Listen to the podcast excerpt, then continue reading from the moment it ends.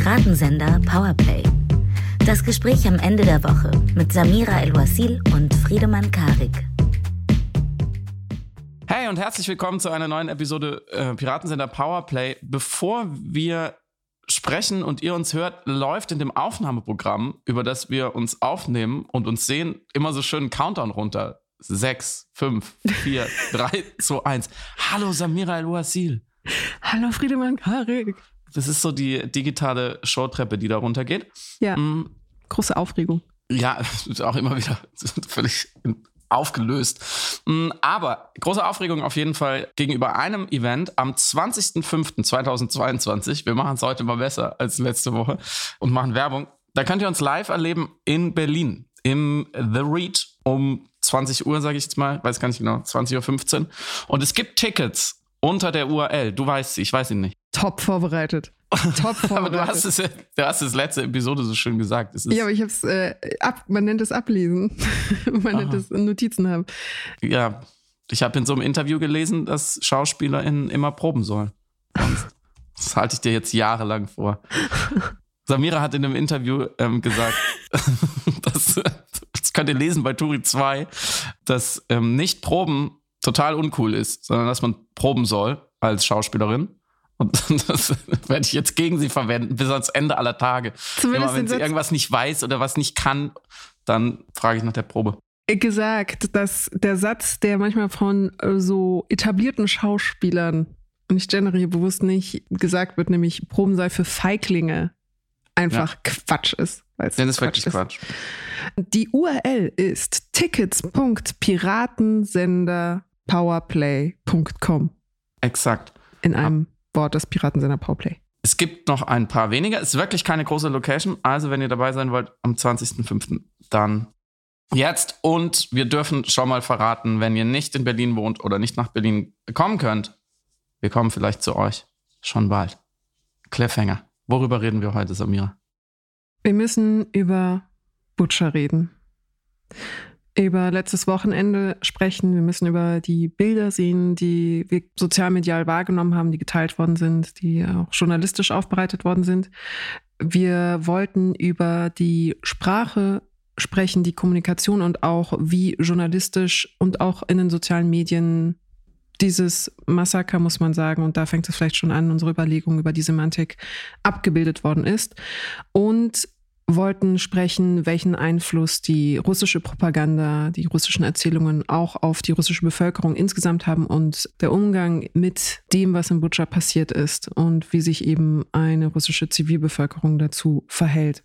Das zweite Thema, wir haben es uns, du hast mich sogar daran erinnert, Friedemann, vorgenommen Anfang des Jahres, dass wir mindestens regelmäßig genug ins Bewusstsein bringen, sich mit klimapolitischen Notwendigkeiten auseinanderzusetzen.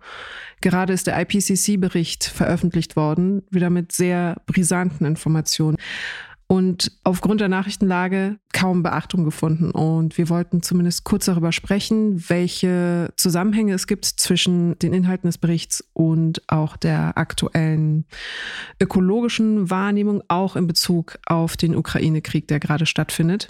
Und das dritte Thema, äh, auch für mich vielleicht fast persönlicheres Thema, weil ich dazu einen sehr langen Text mal geschrieben habe, Gil Ofarim und die Frage nach der Unschuldsvermutung.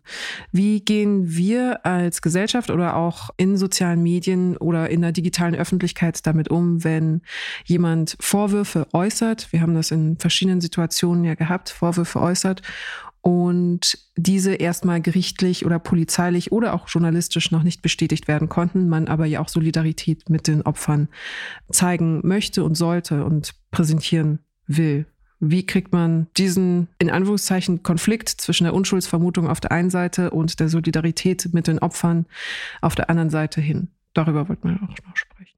Das Wort Dilemma hat ja in den vergangenen Wochen eine gewisse Karriere hingelegt, mhm. unter anderem zwischen Robert Habeck und Markus Lanz. Ich würde sagen, es ist ein klassisches Dilemma und yep. wir schauen mal, wie wir damit umgehen können.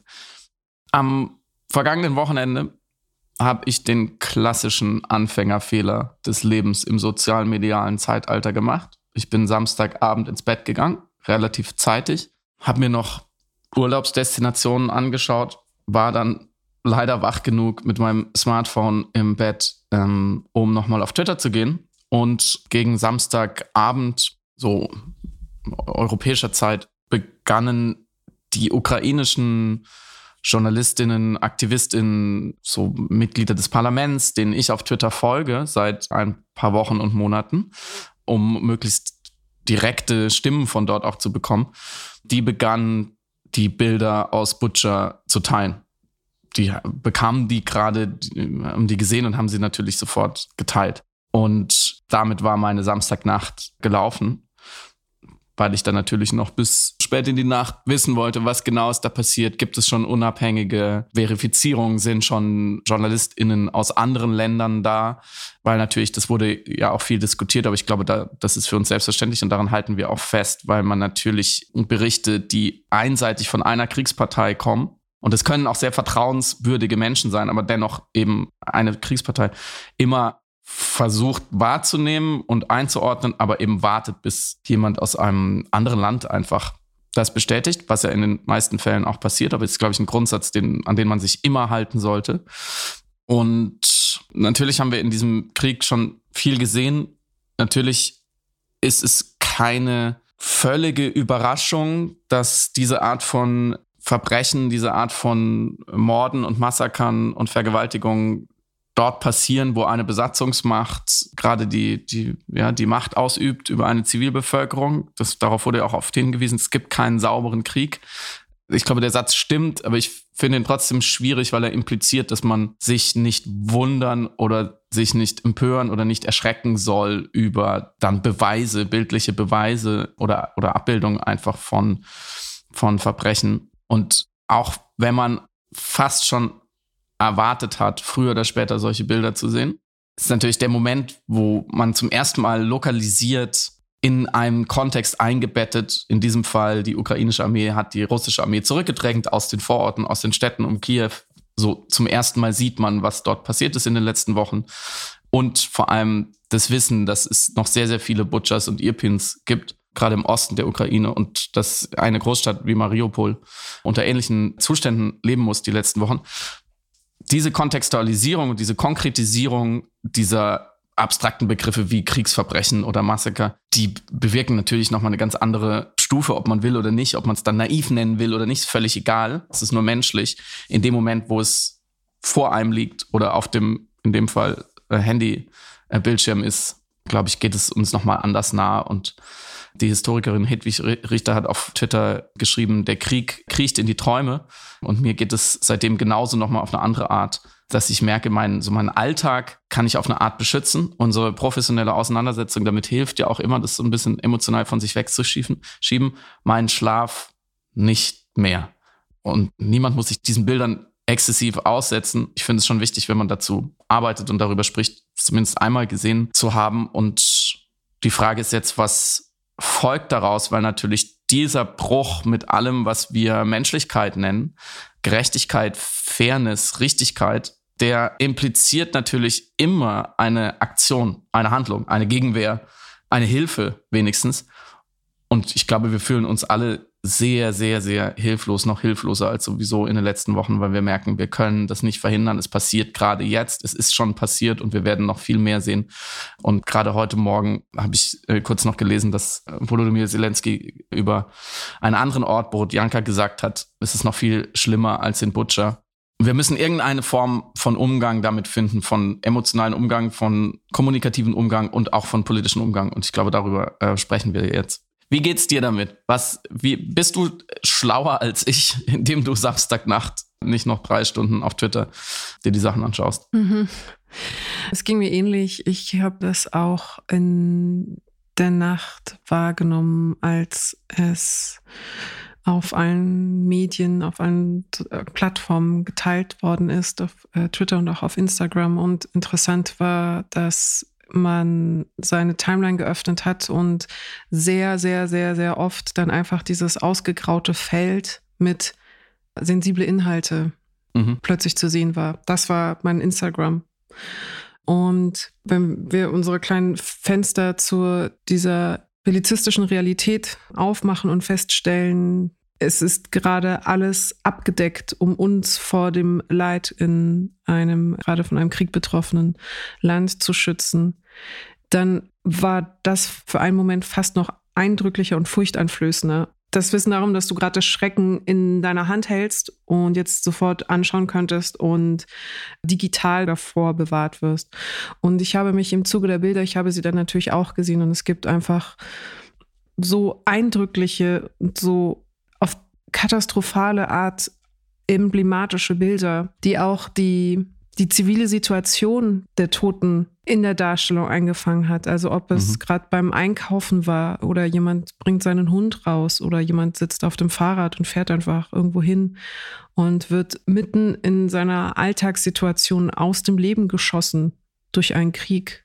Das war, glaube ich, das Verstörendste, dass es eine extreme Alltäglichkeit der Mordsituation hatte. Und ich habe mich im Zuge der Bilder natürlich gefragt, wie du vielleicht auch, wie man erstens mit den Bildern umgeht. Also wir sprechen ja häufiger eben im Podcast über die Ethik des Teilens und sollte, könnte, muss man diese Bilder verbreiten oder darf man sie auf gar keinen Fall verbreiten? Äh, darf man sie nicht allen zeigen wollen oder zeigen mhm. müssen? Und ich habe mich gefragt, erstens, wie hast du das wahrgenommen? Also hattest du das Bedürfnis, mit anderen dich darüber auseinanderzusetzen, beziehungsweise die Bilder sogar zu teilen? Und das andere, hast du versucht, dich vor den Bildern zu schützen? Und daran mhm. angeschlossen die Frage im Grunde, gibt es so etwas wie einen Voyeurismus, der mhm. unfreiwillig ist und der gleichzeitig auch ethisch sein kann, weil man mhm. hinschauen muss, wenn Leid stattfindet, statt mhm. wegzusehen? Das ist eine sehr gute Frage und ein Konflikt, über den ich natürlich jetzt auch viel nachgedacht habe, in dem es ja auch sehr viele verschiedene Positionen, auch sehr extreme Positionen gibt. Also ich würde sagen, die Position zeigt es in der Tagesschau. Tote Kinder, Massengräber, mhm. äh, verkohlte Leichen von, von Frauen, die vergewaltigt wurden, damit niemand sagen kann, er hat es nicht gewusst und damit, wie auch immer wir uns dann entscheiden, wie wir uns dazu verhalten, wenigstens alle die gleiche Informationslage hatten. Mhm. So, das ist, finde ich, eine extreme Position.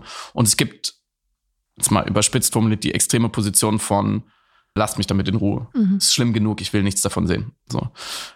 Ich bin sehr, sehr unentschlossen immer wieder, weil, um auf deine Frage erstmal zu antworten, ich habe kein Bedürfnis, es zu teilen. Mhm. Ich will das niemand aufdrücken. Ich fände oder ich finde es wichtig, wenn Leute von selber sich das ansehen, was sie noch ertragen können. Ich weiß selber, dass es nichts bringt, sich völlig zu verschrecken und sich dann zurückzuziehen und sich zu verletzen mit, äh, mit diesen Bildern. Mhm. Kann man jetzt lange diskutieren, was sagt das über unsere Resilienz aus oder sollten wir das nicht wenigstens aushalten? Aber okay, kann man machen. Wenn es ethischer wäre es, sich dem auszusetzen. Aber alltagspraktischer bringt es nichts, wenn, wenn ähm, Millionen von Leute Albträume haben ich weiß nicht, ob das, ob das zielführend ist. Und es ist natürlich immer das, die Problematik des sozialmedialen und des gesellschaftlichen generell. Ich glaube, es gibt durchaus in Deutschland Menschen, die sich sehr fein raushalten aus dieser Problematik und so tun, als würde sie das alles nichts angehen. Natürlich habe ich da den, den Impuls zu sagen, schau dir diese Bilder an, mhm. verdammt nochmal. Und es gibt natürlich Menschen, die sich sowieso schon sehr stark reinwerfen und sich allem aussetzen und unfassbar mitleiden. Den würde ich sagen, schau dir diese Bilder bitte nicht an, weil es bringt dich nicht weiter. Ich für mich würde in meiner, in meiner kleinen Ethik des Teilens immer sagen, wenn Menschen gerade diese Bilder erleben, so, und das muss man ja nochmal feststellen, und das ist auch eine Sache, die mich sehr stark stört am deutschen Diskurs dass man das Gefühl hat, wir sprechen so sehr, so viel darüber, was diese Bilder mit uns machen. Sollte man sie teilen? Was macht man jetzt politisch damit? Ist es gestattet, danach Politik zu machen? Wenn ja, welche Art von Politik? Dass wir fast vergessen, dass diese Bilder für, dass das Problem an den Bildern ja nicht die Bilder sind, mhm. sondern dass sie Realität sind. Mhm dass es keine fiktionalen äh, Dreharbeiten waren, wo man hinterher darüber diskutieren kann, ab wie vielen Jahren, was machen wir für eine FSK-Empfehlung, ist es noch Horror, ist es schon Torture-Porn, ist es äh, legitim, das im Kino zu zeigen, zeigen wir es in der Tagesschau, sondern das ist Realität. Mhm, mhm, und sie geschieht. Und sie geschieht ja an viel mehr Orten als die, von denen wir Bilder haben. Wenn wir, wenn wir eine echte Auseinandersetzung, eine realistische Abbildung der Realität haben wollten, dann müssten wir 24 Stunden am Tag diese Bilder angucken. Wir kämen immer noch nicht hinterher. So, und dann kann man natürlich wieder sagen, dann müsste man auch Bilder von woanders anschauen, weil in Mali und sonst wo auch sehr, sehr, sehr schlimme Dinge passieren. So, also es kann ja immer schon nur ein Ausschnitt sein.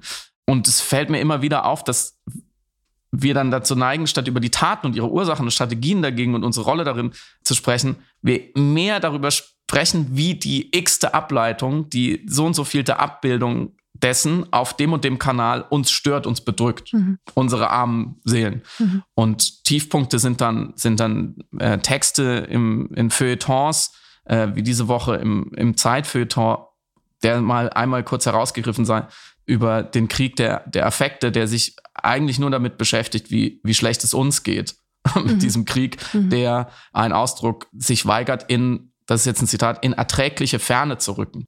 Der, der blöde Krieg soll er sich doch mal bitte weiter wegstellen, damit wir nicht darunter leiden müssen. Der Ausrufen von quälenden Bildern spricht, wo man sich fragt, okay, natürlich machen die Bilder was mit mir, aber was, was passiert denn mit den Menschen da drin? Darum geht's doch irgendwie. Und das kann ich tatsächlich nicht mehr hören, nicht mehr lesen, nicht mehr sehen. Dieses, diese Egozentrik, diese sich selbst in den Mittelpunkt des Konflikts und der Berichterstattung stellen und darüber klagen, dass dieser Krieg nun auch bei uns ankommt Nein, tut er nicht. Mhm. Der Krieg ist dort. Die mediale Verbreitung seiner Schrecken, ja, die kommt zu uns. Und deswegen stört mich auch unheimlich diese Vokabel der Emotionalisierung der Bilder. Solche Bilder wie aus Butcher und auch schon vorher von zerstörten Wohnhäusern und Menschen auf der Flucht, aber spätestens die Bilder von abgeschlachteten Zivilistinnen, die kann man nicht emotionalisieren. Entweder die machen was mit dir, die lassen dich was fühlen oder nicht. Und wenn nicht, glaube ich, liegt das Problem nicht bei den Bildern oder in der Ukraine, sondern bei dir, ehrlich gesagt. Aber man kann diese Bilder nicht emotionalisieren. Sie sind die Definition von emotionalisieren von sich. Man kann sie höchstens deemotionalisieren. Man kann versuchen, zwischen sich und sie eine Mauer einzuziehen. Und es mag legitim sein. So, wie gesagt, ich würde niemand befehlen wollen, aus welchen Gründen auch immer. Äh, was wäre das für eine, für eine kaputte Ethik zu sagen, du musst dir das angucken mhm. und dann musst du dich schrecklich fühlen und erst dann darfst du wieder am Diskurs teilnehmen oder erst dann darfst du wieder deinen Kaffee genießen, so. Oder dein Gasherd anmachen oder deine Heizung aufdrehen. Das ist Quatsch. So funktioniert es mhm. nicht. Aber die Versuche, sie zu deemotionalisieren oder die Debatte sehr stark zu uns zu holen, sind leider auch ein Nachhalt dessen, was generell bei Krieg versucht wird, um überhaupt Krieg zu führen, mhm. nämlich eine Dehumanisierung der Opfer. Eine Entmenschlichung im dem Sinne, dass man nicht mehr mitfühlen muss. Und das ist auf eine Art eine ganz simple menschliche, auch irgendwie medizinischen Begriff gesagte gesunde Psychohygiene weil wir sonst natürlich auseinanderfallen würden, jeden Tag aufs Neue, weil jeden Tag irgendwo etwas Schreckliches passiert. Das geht natürlich auch nicht. Natürlich brauchen wir eine Schutzhülle. Aber um es jetzt dann mal in einem Schritt weiter zu politisieren, müssen wir uns ja fragen, wie reagieren wir darauf? Und um darauf adäquat zu reagieren oder überhaupt einen Diskurs zu führen, müssen wir uns ja dann zum Beispiel fragen, wie sind diese schlimmen Taten entstanden? Wie bewerten wir sie? Wie können wir die Kriterien zu ihrer Bewertung objektifizieren, dann kommen wir zu der Frage, sind es Massaker, ist es schon ein Genozid, darf man es Kriegsverbrechen nennen und so weiter, dazu gleich mehr. Aber auch die Frage, warum sind diese Taten verübt worden? In welcher Intention? Was ist mit der Täterseite? Das ist ja dann auch sehr wichtig dafür. Und dafür, glaube ich, dafür muss man sie einmal gesehen haben und dann kann man sie wieder auch zu versuchen zu vergessen. Aber man muss eine Informationslage schaffen, in der man auch über die Täter auf eine Weise aus der Ferne adäquat urteilen kann. Und wir brauchen mehr Informationen dazu. Und ich glaube, gegen, gegen den Schrecken helfen dann auch mehr Informationen, als nur diese Bilder zu haben. Und man muss sich dann zum Beispiel ähm, fragen, ist das, ist das systematisch, was da passiert? Oder sind es sogenannte Exzesse? Ist es ein Befehl? Welche Art von Befehlen wurden gegeben? Wo ist es auch nur unterlassene Führung und laissez-faire als, als Kriegstaktik? Was für andere Beispiele von von russischen Verbrechen an der Zivilbevölkerung haben wir. Stichwort Syrien, Tschetschenien, Georgien. Die abgehörten Funksprüche eben aus Butcher unter anderem, die wohl der BND ermittelt hat oder abgefangen hat. Die zeigen, dass die Soldaten zumindest sich keines Unrechts bewusst waren und mhm. nicht versucht haben, das geheim zu halten, sondern vielleicht sogar noch damit angegeben haben. Und mein letzter Punkt in dem Sinne, die Erklärung, wie sind Menschen zu so etwas fähig? Ist es wirklich eine Befehlskette? Führen sie es gegen ihren Willen aus? Oder ist diese Art von Gewalt die inzwischen ja auch unabhängig verifiziert ist, die wir feststellen können. So meine, meine anfänglichen Zweifel waren ja wirklich nur in dieser Minute. Inzwischen ist es klar, es ist passiert und wir werden noch viel Schlimmeres sehen. Ist diese Art von Gewalt dem Krieg immanent und wenn ja, unter welchen Umständen entsteht sie auch zum Beispiel aus Orientierungslosigkeit, weil diese russischen Soldaten oft gar nicht wissen, was sie da sollen in, und wo sie überhaupt sind, entsteht sie aus der Propaganda und der Dehumanisierung der Ukrainer in als sowieso sind sowieso alles Nazis, die wir, ähm, mhm. die kein Recht haben zu leben. Dazu auch später auch noch mehr. Inwieweit spielt eine Dissoziation, eine psychologische bei den Soldaten eine Rolle? Inwieweit löst sich das, was man körperlich tut, von allen anderen Entitäten ab? Inwieweit ist ein Über-Ich, äh, hat nichts mehr mit dem zu tun, was ich da mache, was die psychologische Forschung auch kennt? Wann wird dieses Töten zur Routine? Weil ich zwar beim ersten Mal vielleicht noch eine große Hemmschwelle habe. Ähm, wenn ich es aber einmal gemacht habe, ist es eigentlich viel logischer, es immer wieder zu tun, weil wenn ich irgendwann aufhören würde, würde ich ja die bisherigen Taten delegitimieren. Inwieweit gibt es da auch Kipppunkte. All das sind Dinge, mit denen man sich dann zusätzlich zu den Bildern, finde ich, auch auseinandersetzen muss, um sie nicht nur wahrzunehmen, sondern auf eine Art auch zu verstehen, wenn es auch pervers klingt. Dazu drei vielleicht Aspekte. Ich glaube, äh, was du gerade als Emotionalisierungsvorwurf beschrieben und erklärt hast, der erhoben wird, irgendwie auch eine Art vorauseilende Befürchtung, sich vermeintlicherweise manipulieren zu lassen von zu sehr affektgetriebenen Inhalten. Und es ist so, dass Bilder eben eine größere Affektwirkung haben als eben Informationen und Texte würde ich, glaube ich, verweisen auf die äh, Kulturtheoretikerin Susie Linfield. Die hat ein tolles Buch geschrieben, The Cruel mhm. Radiance, uh, Photography and Political Photography, wo es Bezug nimmt auf Susan Sontag, auf die komme ich auch gleich, weil die, glaube ich, eine wichtige Referenz ist für unser Gespräch hier gerade auch inhaltlich, also ästhetisch und inhaltlich.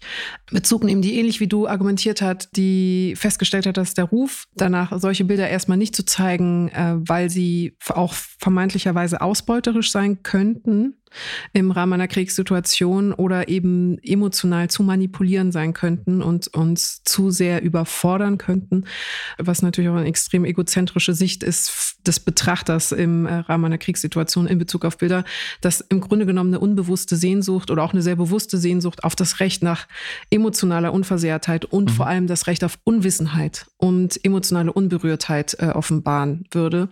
Und ich glaube, das ist vielleicht das frappierendste Moment, wenn ich darüber nachdenke, eben wo die Ethik der Verbreitung dieser Bilder ist, beziehungsweise wo die Ethik des Betrachtens der Bilder ist und wo der, der vermeintliche oder unterstellte Voyeurismus aufhört, nämlich in dem Moment, wo man gerade mit einem eurozentrischen Blick oder westlichen Blick darauf beharren würde, das Recht zu haben, unwissend darüber zu sein. Nicht emotional unberührt, aber informationell unbehelligt. So, und das wäre das viel größere oder unredlichere, amoralischere Vergehen in Anbetracht des Schreckens, als sich tatsächlich dann die Bilder einer toten Person anzuschauen. Mhm. Ich verstehe aber manchmal ähm, die Angst, die fotografierten Personen für die eigenen emotionalen Zwecke zu missbrauchen. Das war zum Beispiel auch ein äh, Vorwurf, der erhoben worden ist äh, bei dem Napalm Girl, dem sogenannten Panti Kim Puk, die einmal um die Welt gegangen ist und äh, maßgeblich beeinflusst hat, also diese Fotografie hat beeinflusst, wie Mobilisierungen weltweit stattgefunden haben in Bezug auf den Vietnamkrieg und hat dann den Verlauf mit auch beeinflusst. Und es gibt eine Angst vor der Wirkung tatsächlich, vor der emblematischen Wirkung solcher Bilder äh, und dass eine Anteilnahme instrumentalisiert werden kann. Ich würde aber genau das andersrum setzen oder argumentieren und da sind wir bei einem Punkt, den du gerade gesagt hast, dass das Anschauen, also das Festhalten, das Feststellen, dass es eben Menschen sind, die gestorben sind und sich nicht auf eine Deshumanisierung einzulassen, um der Pietät willen, nämlich mit Emmanuel Levinas. Wir hatten über den gesprochen in Bezug auf die Masken äh, und auch über äh, in Bezug auf Freiheitsbegriffe, also was es bedeutet, die Verletzlichkeit einer anderen Person anzuerkennen durch das Blicken in ihr Gesicht, indem man feststellt, dass sie mindestens so verletzlich ist wie man selbst und das eine moralische Pflicht zum Schutz dieser Person in einem selbst bedingt. Nur ausgelöst durch den Blick in das Antlitz, das verletzliche Antlitz einer anderen Person. Und genau gesagt hat er, das Zitat ist so schön, ich habe es schlecht wiedergegeben, die Unendlichkeit, die aus dem Antlitz des anderen zu mir spricht, lähmt meine Macht nicht trotz, sondern infolge der Schutzlosigkeit des Anlitzes. Mhm. Und er betrachtet das Gesicht also als einen Ort, äh, das unsere Ethik am meisten berührt, nämlich durch seine Nacktheit, durch seine Vergänglichkeit, durch die Sterblichkeit entwaffnet uns dieses Gesicht, das wir sehen, wenn wir in die Augen des anderen blicken. Mm, und das, um auch den, die Überlegungen, die Kritik auch aufzugreifen, in Bezug auf Verpixeln oder nicht. Äh, da hatte André Resin auf Übermedien auch einen interessanten Text, ähm, wo er sich gegen das Verpixeln ausspricht. Mhm. Und ich verstehe beide argumentative Seiten. Die eine, die journalistische, die Kriegsberichterstatterische, sagt äh, aus Pietät, aus ähm, Respekt vor den Toten, aber auch aus Respekt vor den Verwandten, die vielleicht ihre Lieben äh, nicht in diesen Schreck, in dieser Versehrtheit sehen sollen muss man natürlich die Gesichter verpixeln. Und dem gegenübergestellt hatte er das New York Times äh, Aufmacherbild, was eben die Gesichter nicht verpixelt hat, um aufmerksam zu machen, um diese, um diese Gesichter zu zeigen, um die Verletzlichkeit dieser Gesichter zu zeigen. Mhm.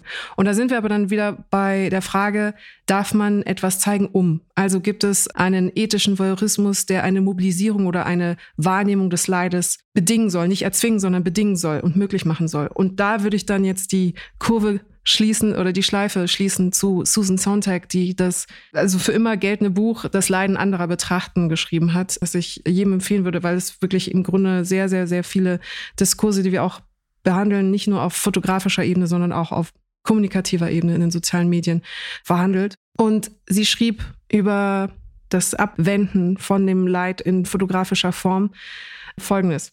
Wer sich ständig davon überraschen lässt, dass es Verderbtheit gibt, wer immer wieder mit erstaunter Enttäuschung oder gar Unglauben reagiert, wenn ihm vor Augen geführt wird, welche Grausamkeiten Menschen einander antun können, der ist moralisch oder psychologisch nicht erwachsen geworden.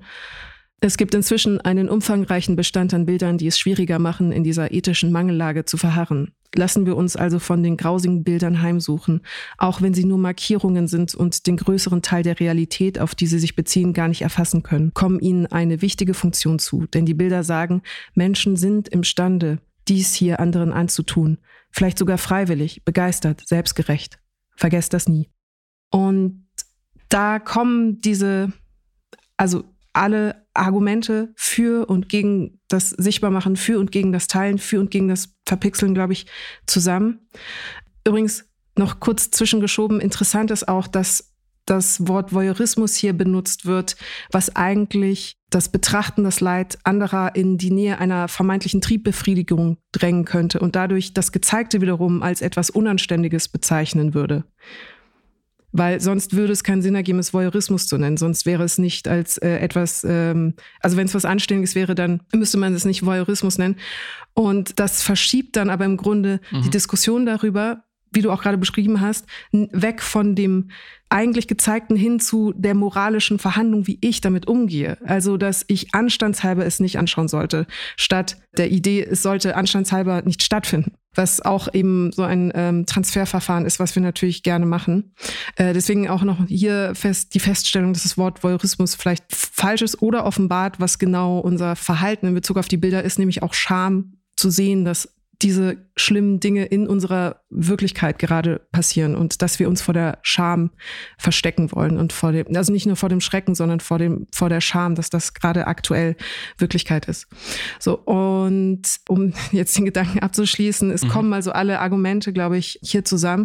Und deswegen müsste ich als Fazit festhalten, das Betrachten der Bilder und das Teilen der Bilder, ohne Menschen damit zu überrumpeln, ist gleichzeitig ethisch und unethisch habe ich dich nicht überzeugt. Doch. Ich finde, ein gutes Gedankenexperiment ist immer, während diese Bilder oder wäre das, was da passiert, Folge einer Naturkatastrophe, die wirklich, man sagt immer so höhere Gewalt, wenn es sowas gibt.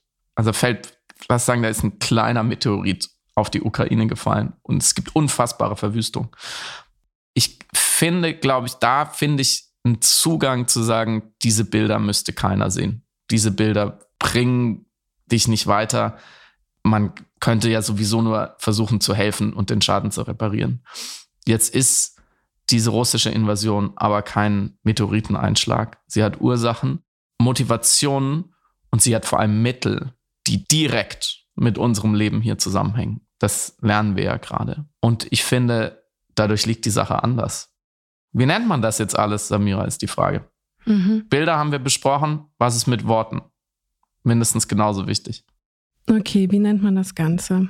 Also Zelensky hat in Anbetracht der Bilder hinseits gesagt, die Welt wird das als Genozid anerkennen. Mehrere europäische Politiker haben genau auch wie Wladimir Klitschko auch das Wort Genozid benutzt. Auch Polens Ministerpräsident Mateusz Morawiecki hat per Facebook von Völkermord gesprochen. Der spanische Premierminister Pedro Sanchez hat äh, ebenfalls das Wort Genozid benutzt und interessanterweise wurde in der britischen Presse auch auf den Headlines äh, von Genocide gesprochen. Hingegen hat die US-amerikanische Kommunikation, also insbesondere Biden, den Begriff nicht benutzt, sondern immer konsequent bei Butcher von Kriegsverbrechen gesprochen. Äh, auch in Deutschland wurde das Wort Genozid in den Headlines, in der Berichterstattung nicht benutzt, sondern Kriegsverbrechen, Massaker, Gräueltaten. Es wirkt am Anfang ein bisschen wie eine rabulistische Diskussion rund um semantische Petitessen. Also es, es macht es wirklich einen Unterschied jetzt im journalistischen Bereich oder auch in der politischen Kommunikation, ob man von Genozid spricht, von einem Völkermord spricht oder sagt, da fand ein Massaker gegen einen Teil einer Bevölkerung statt, gegen die ukrainische Bevölkerung. Oder da fanden Verbrechen gegen die Menschlichkeit statt, was ja ein Völkermord auch ist. Oder da fanden Kriegsverbrechen statt. Also es macht die Sache nicht besser oder schlechter. Im Endeffekt sehen wir anhand der Bilder, was dort passiert ist. Unschuldige Menschen werden in großer Menge in, äh, erschossen. Es, es gibt Massengräber und das wird bedingt durch das russische Militär. Also warum ist es wichtig, da so genau zu sein? Mhm. Erstens, es hat natürlich politische, äh, juristische und geopolitische Implikationen. Je nachdem, wie du völkerrechtlich dieses Massaker bezeichnen würdest, ist eine Reaktion, also äh, unabdingbar oder eben nicht. Wenn du daraus äh, völkerrechtlich gesprochen das als Genozid einordnen würdest, dann muss eine Form von Reaktion darauf erfolgen. Und um klarzumachen, was genau der Unterschied ist, auch auf juristischer Ebene, kurz die Definition nachgezeichnet. Ein Genozid fallen laut der 1948 verabschiedeten UNO-Völkermordskonvention in Handlungen, die in der Absicht begangen werden, eine nationale, ethnische, race-based oder religiöse Gruppe als solche ganz oder teilweise zu zerstören. Der Begriff ist geprägt worden, als 1946 ein US-Militärgericht die Juristen des Dritten Reiches anklagen wollten, die mit Hilfe der Rassengesetze, der Nürnberger Rassengesetze, den Grundstein für den Holocaust gelegt hatten und wurde von dem polnischen Juristen Raphael Lemkin etabliert, der zuvor schon Ankläger war in anderen Prozessen in Bezug auf den Zweiten Weltkrieg und wurde dann eben übernommen von der Generalversammlung der Vereinten Nationen. Und wichtig an der Definition ist die Einigung darüber, dass es eine Intention geben muss, dass es eine klar abgesteckte Gruppe von Menschen geben muss, die vereint sind entweder durch eben Ethnie, Sprache, Kultur, Herkunft und dass es einen Plan geben muss, dass auch vorher vielleicht zum Beispiel eine auf kommunikativer Ebene Dehumanisierung dieser Bevölkerungsgruppe gegeben haben muss. Dementsprechend ist der Holocaust, die Shoah selbstverständlich als Genozid zu bewerten. Und jetzt ist die große Frage, die auch Historiker sich untereinander stellen. Und es gibt eben verschiedene Positionen, zum Beispiel den ukrainischen US-Historiker Eugene Finkel, der sagt, was in Butcher passiert ist, ist ganz klar ein Massaker. Er meint, nach allen Definitionen der UN wurden hier intentionell Menschen auf Grundlage ihrer Herkunft als Ukrainer massakriert, in der Gesamtheit als Gruppe, auf Grundlage ihrer Zugehörigkeit. Und er geht noch einen Schritt weiter und sagt, dass die russische Kommunikation und Propaganda über Wochen hinweg nichts anderes gemacht hat, als diesen Mord an diesen Menschen insofern vorzubereiten, als dass sie im kommunikativen Krieg die UkrainerInnen als erstens als Nazis desavouieren permanent, die äh, selbstverständlich aufgrund ihres Nazi-Seins getötet werden müssen, zumal die Ukraine ja als Land eben nicht existiert und dementsprechend äh, sie eigentlich unrechtmäßig nicht Teil des, äh, der, der russischen Bevölkerung werden dürften. Das ist eben, was Finkel anführt, um zu begründen, warum er davon überzeugt ist, dass man hier von Genozid, von Völkermord sprechen muss. Andere Historiker widersprechen dem und sagen, dass schwer nachzuweisen ist, dass das eine strategische Intention war des russischen Militärs im globalen, weil es, so die Argumentation auch sein könnte, dass das eben nur diese Einheit war und sie nicht auf strategischer Ebene sich auf diese Bevölkerungsgruppe im Butscha konzentriert hatte, sondern einfach im Rahmen von Kriegsverbrechen um sich geschossen haben und Menschen erschossen haben. So, zwei Fragen an dich, Friedemann. Ich, ich habe Angst vor beiden. Äh, die erste ist eine banale Frage. Wie wichtig, wie relevant, wie banal findest du das Verhandeln dieser Worte? Mhm. Und wenn man dich fragen würde, ad hoc, wie würdest du es einschätzen? Grundlage deiner Perspektive als Zivilist. Du hast mir eine gute Vorlage äh, gegeben, die zweite Frage nicht zu beantworten, weil ich sage, eben aus meiner Perspektive als Zivilist ist, muss, bin ich es nicht an mir, diese Frage mhm. zu beantworten. Mm, du hast ja den, die Konflikte der HistorikerInnen ganz ähm, genau so dargelegt. Es ist ein, eine Nebenwirkung unseres Zeitalters, dass, und ich habe da an sich grundsätzlich nichts dagegen, aber dass sehr viele Leute sich zu sehr vielen Themen glauben, verhalten zu müssen und eine, nicht nur eine Meinung haben zu müssen, sondern auch eine definitorische Deutungshoheit entwickeln zu müssen, äh, auf deren Grundlage man eine Meinung hat. Und das finde ich auch allermeistens gut. In diesem Fall und es darf auch jeder machen, wie er will, er sie will. Ich würde für mich sagen, dass es, ich muss nicht entscheiden, ob das jetzt schon ein Genozid ist oder nicht. Und ich kann nur beobachten und du hast ja die, die wichtigen Faktoren für diese Beurteilung aufgezählt. Ich sehe natürlich auch, dass wenn in der russischen staatlichen Medienagentur äh, Ria Novosti ein, ein Kolumnist einen großen Text schreibt, was mit der Ukraine jetzt zu tun ist und sagt, es wird jetzt nicht mehr unterschieden zwischen Regierung und, und Bevölkerung, und man, man müsse die ganze Nazi-Ukraine entnazifizieren und für, für mindestens 25 Jahre und das Gebiet dürfte dann auch nicht mehr Ukraine heißen. So, das nimmt man natürlich wahr und nimmt man auch ernst. Das tatsächliche Verhalten der Besetzer spricht, glaube ich, eine deutliche Sprache. Es wird immer klarer, dass da mit Listen gezielt gesucht wird, wer früher oder jetzt Widerstand geleistet hat, wer mal in der Armee war, wer politische Verantwortung hatte, wer also in irgendeiner Weise auch nur im entferntesten mit dem, was man die Nazi-Ukraine versucht aufzubauen, zu tun hat. Angeblich wurden Leute schon erschossen, weil sie einen äh, Waffenschein haben. Also auch einfach, wird einfach ausgemerzt, was irgendwie noch Widerstand äh, leisten kann. Manchmal nur auf eine Tätowierung hin, die angeblich eben zeigt, jemand war in der Armee. Es werden BürgerInnen äh, verschleppt, wohl auch ganz offiziell angeblich 94.000 allein aus Mariupol. So, diesen, in Prozess kann man führen, wenn laut WHO über 100 äh, Krankenhäuser oder medizinische Einrichtungen angegriffen wird, dann geht es schon an eine, könnte man sagen, biopolitische Strategie mhm. und damit eine Vernichtungsabsicht. Es gibt sicherlich auch Hinweise, die zum Zweifeln einladen. Es klingt für mich jetzt nicht unplausibel, aber ob wir heute oder uns in einem oder in zwei, drei, vier Jahren mit einer sauberen Beweisführung dafür entscheiden, das ganze Genozid zu nennen oder nicht, finde ich, um deine erste Frage zu beantworten, gerade nicht für mich, aber glaube ich auch für den politischen Diskurs nicht unbedingt sehr wichtig. Gleichwohl natürlich, ähm, wie du ja, du bist ja so reingestartet, hast gesagt, es, es würde dann zu einer gewissen Aktion zwingen wie auch mhm. immer. Also in, in Den Haag, also wird es laufen ja die Ermittlungen schon, da wird es verhandelt werden. Ähm, allein schon, um eben auch vielleicht zu entscheiden, nein, es war kein Genozid, oder um dann eben Kriegsverbrechen zu verfolgen. Aber die entscheidende Frage ist und bleibt ja, und da bin ich immer sehr sensibel, weil ich das Gefühl habe, so Diskussionen, ausufernde Diskussionen um Begrifflichkeiten und um Tatbestände und um den, den Rahmen, den wir darum sitzen, der ja auch immer nur eine Kategorie ist, die wir irgendwann mal geschaffen haben, wie du erklärt hast, um besser damit umzugehen, die verstellen dann sehr schnell den Blick auf die ganz tatkräftigen strategischen Optionen, die wir im Moment haben. Mhm. Mm, weil natürlich es auf eine Art leichter ist und weniger konfliktbeladen, darüber zu diskutieren, ist es jetzt schon ein Genozid, kann man es nennen, was für äh, Beweggründe braucht man dafür, als darüber zu diskutieren, wie reagieren wir darauf. Weil in diesem echten, tatsächlichen Reagieren stecken die härteren Konflikte. Und da mhm. sind wir gerade in sehr, sehr schwierigen Konflikten. Und ich habe da auch bei weitem keine klare Meinung dazu, aber ich habe eine Meinung dazu, dass besser über Taten diskutieren als über Worte. Weil diese Taten können jetzt helfen und die Worte nicht. Die Frage ist also, wie beendet man das? Nicht wie nennt man das, sondern wie beendet man das, wenn, mhm. wenn man es überhaupt beenden kann. kann. Kann man das überhaupt? Wenn der Krieg von einer Seite offensichtlich nicht nur mit einer militärischen Absicht, sondern mit so etwas wie einer Vernichtungs- oder zumindest Umvolkungsabsicht äh, geführt wird oder mutmaßlich geführt wird, die Indizien sich dazu verdichten. Was gibt es überhaupt für Szenarien, damit wir nicht unendlich viele Butchers erleben abgesehen von denen, die schon passiert sind, die uns auf uns warten, dann das kann, da kann sich ja keiner Illusionen machen.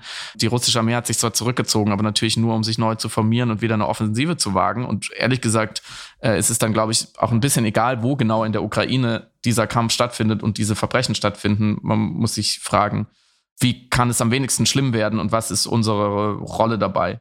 Und die verschiedenen Szenarien für die kurz- und mittelfristige Entwicklung des Krieges sind ja, sind, glaube ich, vier. Eine Niederlage der Ukraine, ein Waffenstillstand, eine Niederlage Russlands und ein Regime-Change in Russland. Eine Entmachtung der Leute, die diesen Krieg wollen. Kann ich gleich sagen, halte ich für momentan komplett unmöglich. Sieht nichts danach aus. Ein Waffenstillstand ist viel weniger wahrscheinlich geworden durch die Massaker. Die ukrainische Führung wäre vielleicht bereit gewesen, weitgehende territoriale Zugeständnisse zu machen. Jetzt weiß die ganze Welt, was in diesen Territorien gerade passiert oder passieren könnte und passieren wird. Der Preis ist also noch einmal gestiegen. Ich glaube nicht, dass Zelensky und andere sich da Illusionen gemacht haben, aber jetzt weiß es eben auch die ganze Welt. Wir haben es wir haben's, wir haben's schwarz auf weiß. Eine militärische Niederlage ist auf beiden Seiten so schnell nicht zu erwarten. Mhm. Und die Frage, die wir uns dann stellen müssen, ist dann vielleicht auch eine langfristigere Perspektive, nämlich wenn wir Angst davor haben, begründete Angst vor der imperialen Aggression dieses Russlands, die weitergeht als die Ukraine, dann müssen wir uns natürlich immer fragen, wie kann dieser Krieg so beendet werden, dass es auch auf lange Sicht, möglichst lange Sicht, der letzte Krieg äh, in dieser Region geblieben ist und dass er sich eben nicht ausdehnt. Und äh, seit dem Wochenende muss man sagen, ist in dieser Hinsicht aus Deutschland sehr, sehr wenig passiert. Scholz zögert angeblich bei Panzerlieferungen. Er zögert ähm, hinsichtlich der verschiedenen Embargos. Die EU hat zwar was beschlossen, die EU hat aber da gar keine Macht. Das müssen die Mitgliedstaaten natürlich mittragen, die müssen die Hähne abstellen. Und man muss natürlich immer sehr, sehr genau hingucken, was, was kann man tun, was ist sinnvoll und was führt zu welchem Ziel. Und wie gesagt, ich habe da auch an allen Ecken und Enden keine klare Meinung. Mm, und es lauert natürlich immer der Verdacht, dass auch danach entschieden wird, und ich glaube, das wird der Regierung gerade vorgeworfen, und das kann ich auch nicht endgültig bewegen, dass danach entschieden wird, was uns nicht zur Zielscheibe macht, was mhm. Putin nicht erzürnt. Das ist natürlich ein, äh, auch eine gewisse Unterstellung. Ich weiß auch nicht, ob ich es glauben soll.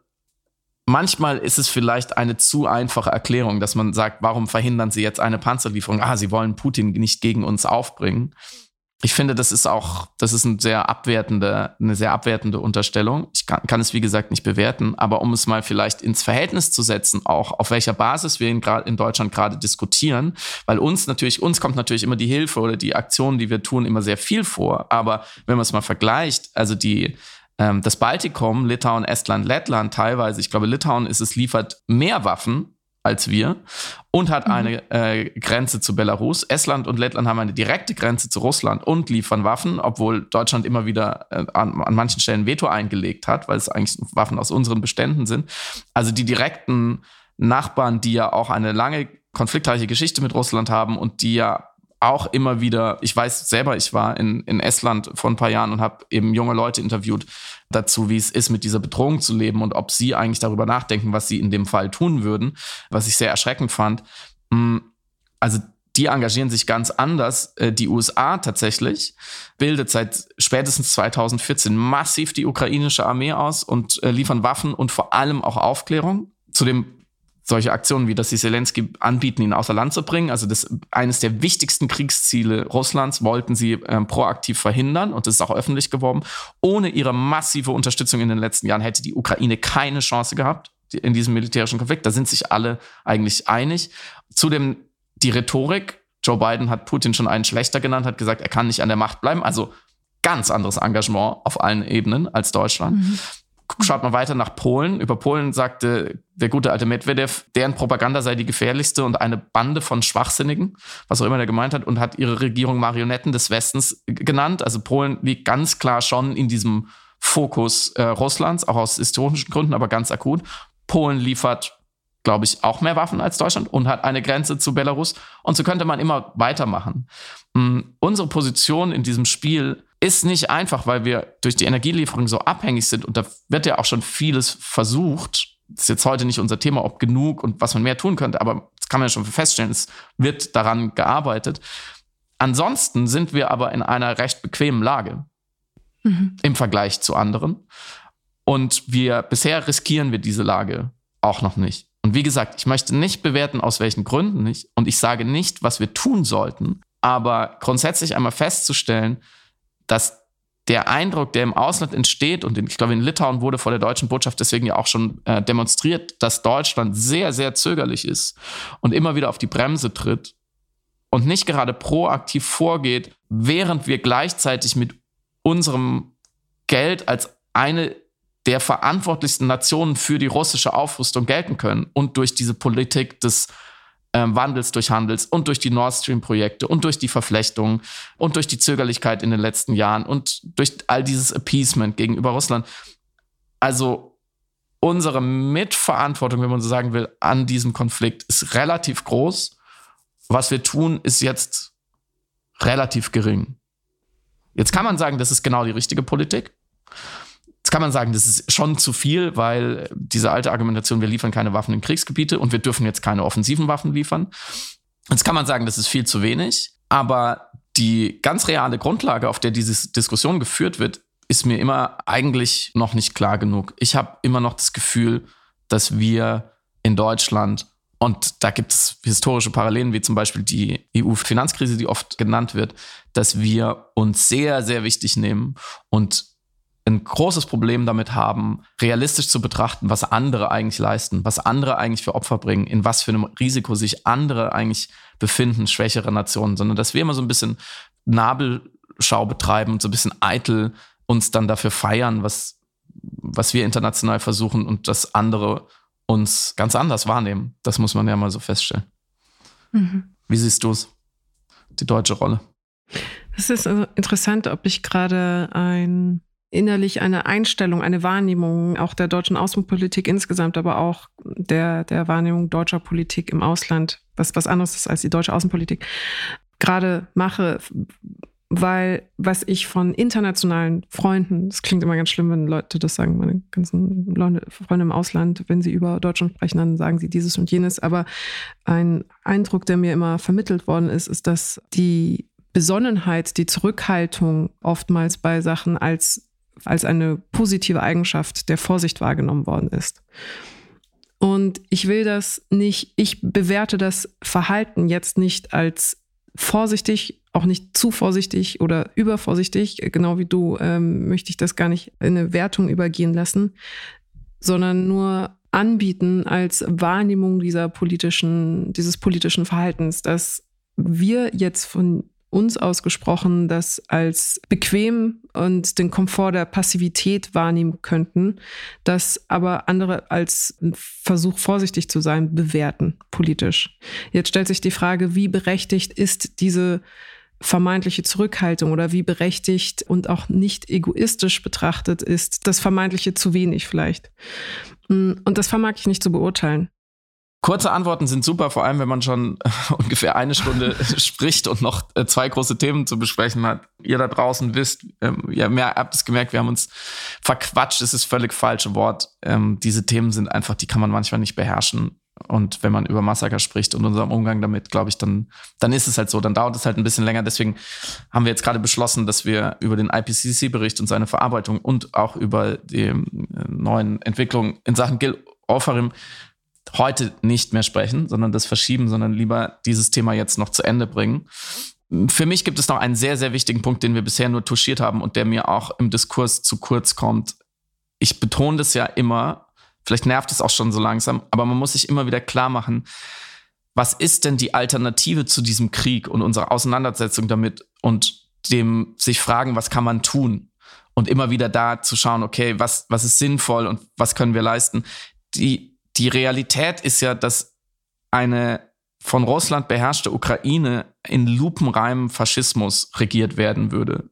Alles andere kann man ja jetzt nicht mehr wirklich behaupten. Und dass auch in Russland, und darüber haben wir auch gesprochen, ein Regime herrscht und eine, eine Terrorherrschaft, die wirklich unmenschlich ist. Und das muss man sich, glaube ich, immer wieder ganz klar machen über die Skala, dass es nicht um einzelne Städte und Ortschaften in der Ukraine geht, die werden jetzt zerstört oder nicht zerstört, da sterben jetzt die Menschen oder nicht, sie sind auf der Flucht oder nicht, sondern dass es um eine sehr, sehr langfristige, sehr, sehr, auch geografisch sehr, sehr große ähm, Katastrophe geht, dass wir wieder ein, ein, ein ja, ein, eine Diktatur, eine echte Diktatur, eine Schreckensherrschaft haben in Russland, die sich eben auch auf die Ukraine ausdehnen würde und dort mit den UkrainerInnen umspringen würde, wie mit Untergebenen, teilweise einfach, wie wir gesehen haben, mit Tieren.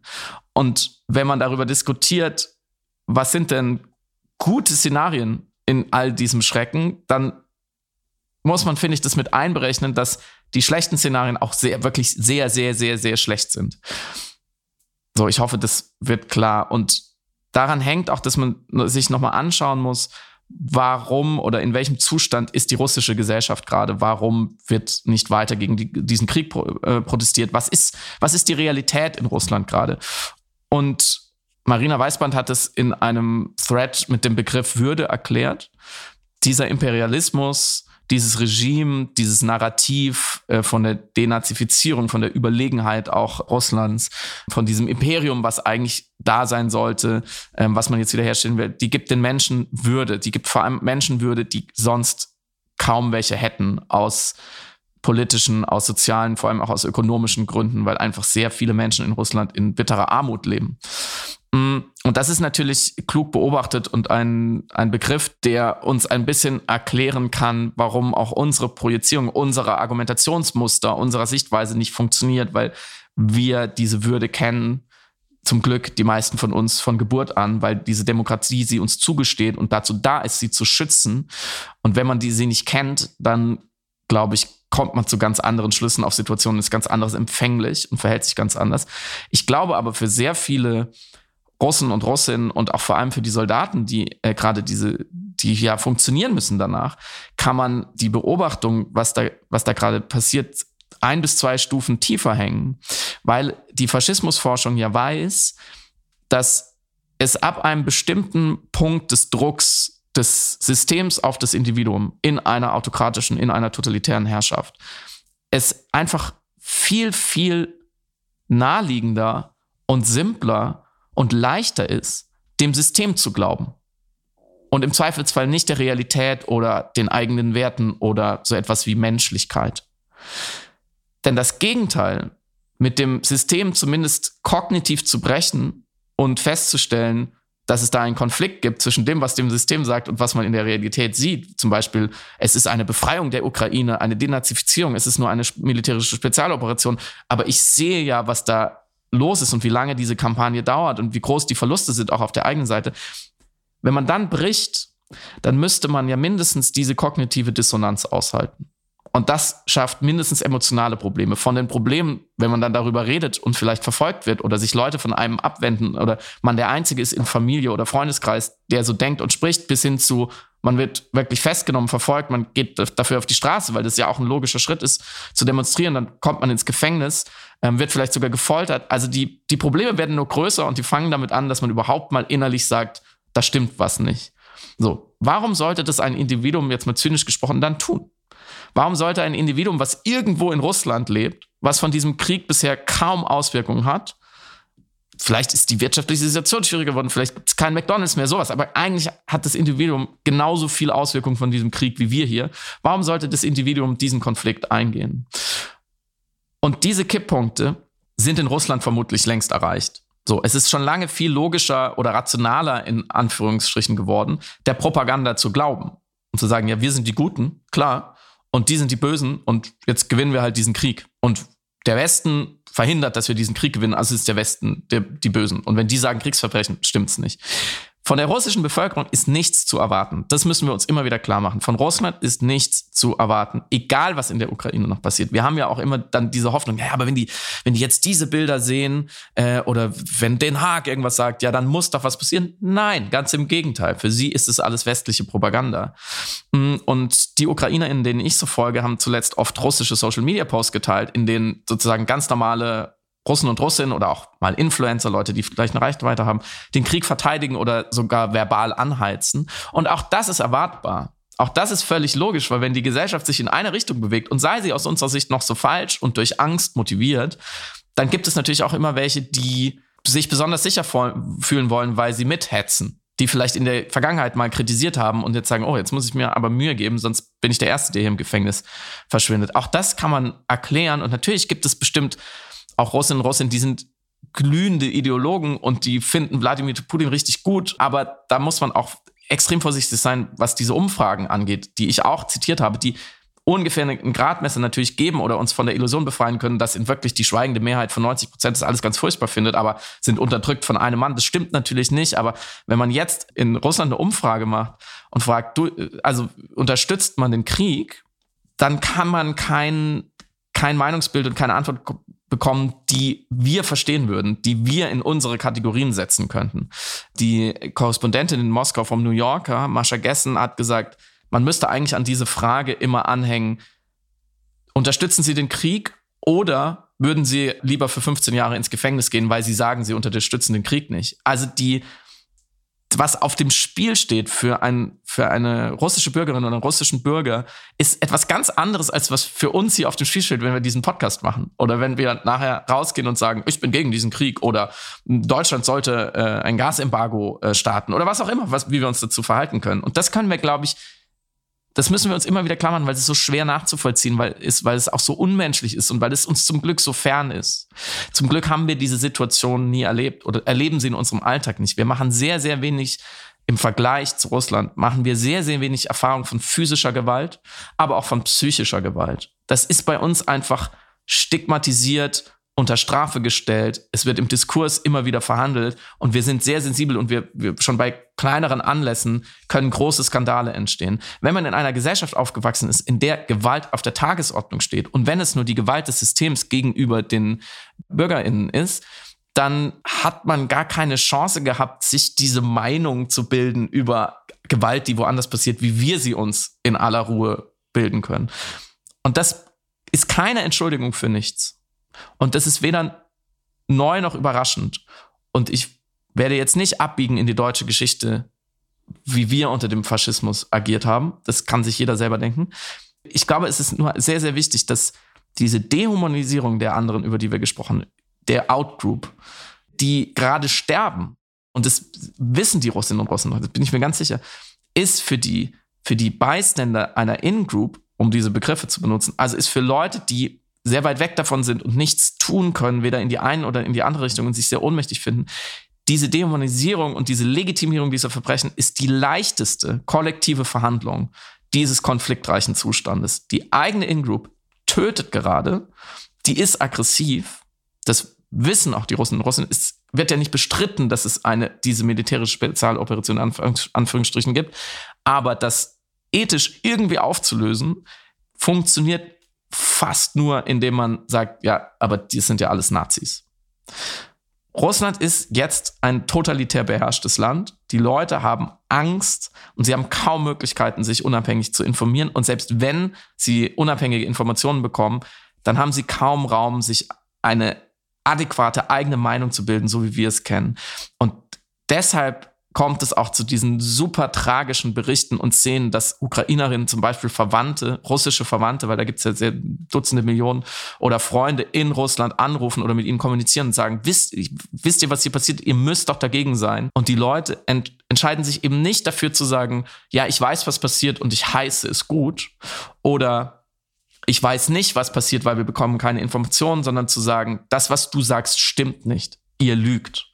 Weil das aus ihrer Sicht einfacher ist, weil das dem großen Narrativ und dieser politischen Gewalt von oben folgt. Und deswegen muss uns klar sein, bei allem, was wir besprechen, aus unserer Sicht, dass wir von der russischen Zivilgesellschaft nichts zu erwarten haben. Es wird kein Regime-Change geben. Selbst wenn Wladimir Putin morgen einen Herzinfarkt hat, ist nicht davon auszugehen, dass sich besonders viel ändert. Könnte sogar noch schlimmer werden, weil Machtkämpfe entstehen und die sind normalerweise immer eher gut für die Hardliner und für die Radikalen und für die Extremen und für die Aggressiven. wir müssen bei allen Optionen leider, und ich weiß, das ist belastend und das belastet mich auch mehr als mir lieb ist, wir müssen davon ausgehen, dass wir auf Jahre, vielleicht sogar Jahrzehnte mit einem totalitären und hochaggressiven und hochgerüsteten Russland zu tun haben. Und auf dieser Basis sollte man sich fragen, und nochmal, ich habe keine Antwort, sollte man sich fragen, was ist zu tun? Was sollte Deutschland tun? Was sollte der Westen tun, damit dieses Russland möglichst wenig Schaden anrichtet? Mhm. Ich würde noch kurz den Gedanken zum Totalitarismus ergänzen. Ich hatte so gehofft, du widersprichst mir. Dieses Mal hatte ich wirklich gehofft, du sagst, du siehst das zu schwarz, es gibt andere Anzeichen, alles wird besser. Ich wünschte, ich könnte, ich äh, widerspreche dir vielleicht auf andere Ebene. Du benutzt richtigerweise den Begriff des Totalitarismus. Und was zeichnet diesen aus? Der Umstand, dass nicht nur Handlungen sanktioniert werden, sondern Gedanken. Das ist die Definition, also das zeichnet einen Totalitarismus mitunter aus. Und wir erkennen das an dem Umstand, dass es schon reicht, als äh, Protestgeste sich auf einen Platz zu stellen und mhm. ein weißes Blatt Papier mhm. hochzuhalten. Es wird sanktioniert, dass du gedacht haben könntest, dass dieser Krieg nicht in Ordnung ist. Nicht mal, dass du es gesprochen oder performativ vermittelt hast, sondern die Gedanken werden sanktioniert. Und das macht die Verhandlungen so schwierig. Ich würde gar nicht sagen, dass von der russischen Bevölkerung nichts zu erwarten ist per se, sondern dass das Denken mittlerweile so erfolgreich dahingehend beeinflusst worden ist, dass diese Feindbilder, das Feindbild der ukrainischen Nazis so erfolgreich implementiert worden ist, dass kaum anderes zu erwarten ist aber nicht auf Grundlage, weil sich die russische Bevölkerung per se verweigern möchte, sondern weil sie teilweise nicht anders, du hast es ja anhand der ähm, Entlastungsüberlegungen, Kosten-Nutzen-Überlegungen, was man jetzt macht als äh, russischer Bürger im Rahmen eben eines totalitären Staates, ja aufgelistet, aber keine anderen Möglichkeiten hat. Deswegen nur als Zwischeneinwurf, dass wenn tatsächlich vielleicht doch ein Regime oder Machtwechsel erfolgen sollte, dass sich vielleicht doch, vielleicht hoffentlich ändern könnte, weil der Faktor vor allem die erfolgreiche russische Propaganda ist und Implementierung dieser Idee der Ukrainer als Nazis äh, und nicht nur der ukrainischen Regierung als Nazi-Regime, sondern was ja auch in diesem einen Essay äh, von Ria Novosti, was du ja von erwähnt hattest, besprochen worden ist, die ukrainische Bevölkerung als passive Nazis. Mhm. Also als vollkommene Feindbilder, als vollkommene Outgroup gezeichnet über Monate hinweg, über Jahre hinweg, die erfolgreich bedingt haben, dass dort ein Denken darüber stattfindet in der russischen Bevölkerung, auch weil es keine anderen Möglichkeiten gibt, es anders zu denken, weil entweder Sanktionen oder keine freien Medien verfügbar oder eben beides zusammenkommt. Das bedingt, dass die ukrainische Regierung als das absolute Feindbild betrachtet wird. Und nur als Gedankenexperiment, wenn jetzt Personen sagen, ja, aber die sehen doch, dass der Zelensky doch voll der offensichtlich kein Nazi ist. Das mhm. sieht man doch. Der war doch bei Dancing with the Stars. Mhm. Oder ähm, die sehen doch diese ganzen TikTok-Videos von ukrainischen jungen Menschen und die wirken jetzt auch nicht äh, wie radikal ideologisierte Neonazis man darf die Kraft einer steten informationellen Manipulation nicht unterschätzen. Und ich will nur ein Gegenbeispiel aufmachen. Ich vergleiche, das ist sehr wichtig, ich vergleiche die beiden Feindbilder, die aufgemacht werden, nicht. Und ich sage auch nicht, dass wir ideologisch manipuliert werden, wenn ich jetzt dieses Feindbild aufmache. Ich will nur vermitteln, dass auch wir klar gesteckte Feindbilder haben und wir uns im Westen darüber einig sind, dass das ein Feindbild ist und eine große Überzeugtheit haben und es sehr viel Anstrengung brauchen würde, um uns davon zu überzeugen, dass es kein Feindbild ist. Achtung, jetzt kommt das Beispiel, aber wie gesagt, kein Vergleich, nur wichtig. Wenn wir jetzt zum Beispiel über den IS nachdenken, dann ist für uns evident, IS politischer Feind, macht schlimme Sachen, muss in irgendeiner Form bekämpft werden. Da muss gegen vorgegangen werden. Und wenn jetzt jemand zu mir kommen würde und sagen würde, aber der IS, der, deine Informationen sind falsch, der IS ist gar nicht so schlimm, wie du denkst, dann mhm. würde ich diese Person erstmal für verrückt erklären und sagen, hast du diese Bilder gesehen? Hast du diese Informationen? Hier, die äh, Nachrichtendienste haben das doch vermittelt und hier die äh, politischen Führer sagen noch dieses und jenes und Aktivisten sagen dieses und jenes. Und bist du, da, natürlich, guck mal, die, äh, die, die töten Menschen, die, die sind ganz schlimm, das ist ganz, ganz schlimm. So, und es würde wie gesagt, IS, korrektes Feindbild. Wir werden auch nicht manipuliert. Das ist, äh, wir werden ja korrekt darüber informiert. Aber nur um zu vermitteln, dass wir Überzeugtheiten über Feindbilder durchaus kultivieren, selbst wenn wir uns differenziert und alles betrachten wollen, wähnen. Mhm. Das nur um zu vermitteln, äh, weil manche sagen, die russische Bevölkerung Hat sie eine Gehirnwäsche erlebt? Mhm. Was ist da passiert, dass sie, dass man sie nicht davon überzeugen kann? Hat sie gewissermaßen ja, aber im Grunde genommen ist keine Gesellschaft davor gefeit. Wir haben nur das Glück, dass wir freie Medien haben, die uns objektiv und neutral, unmanipuliert über Sachverhalte in der Welt informieren. Mhm. Und deswegen haben wir keine falschen Feindbilder, wenn das äh, Sinn ergibt jetzt in der mhm. Argumentation. Es mhm. ist natürlich auch schwierig zu sagen, falsche und richtige Feindbilder, aber okay, bei IS sind wir uns hoffentlich alle unbestritten einig. Ja, nur um das Gefühl dieser Überzeugtheit, so, das ist der Böse, äh, zu, zu, zu nachzufühlen, nachzufühlen, dass das jetzt auch das Gefühl ist, was viele, ja, viele russische Menschen gerade empfinden in Bezug auf Ukraine und die ukrainische Regierung. Wir kommen jetzt ähm, zu einem Ende, das kein Ende ist, weil wir die Hälfte nicht besprochen haben, liebe Samira. Und wir schaffen jetzt es weiter, über das äh, große nächste Corona-Debakel diese Woche nicht zu sprechen. Prominent ignoriert. Im Deutschen Bundestag. Da müssen wir leider auch aber nächste Woche drüber sprechen. Vielleicht nächste Woche. Friedemann, es tut mir leid.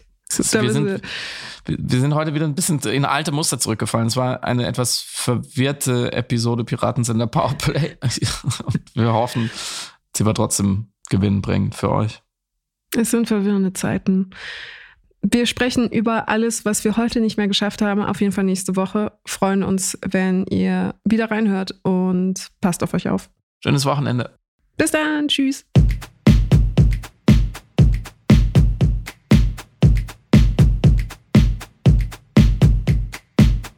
Du hörst Piratensender Powerplay. Das Gespräch am Ende der Woche mit Samira El-Wasil und Friedemann Karik. Piratensender Powerplay ist eine Produktion von Stereotype Media in Kooperation mit Yam Yam, der unsichtbaren Tupperbox für den diskreten Foodie. Du möchtest Yam Yam zwei Wochen lang kostenlos testen? Abonniere diesen Podcast überall und gewinne gutes Korma. Bon Appetit!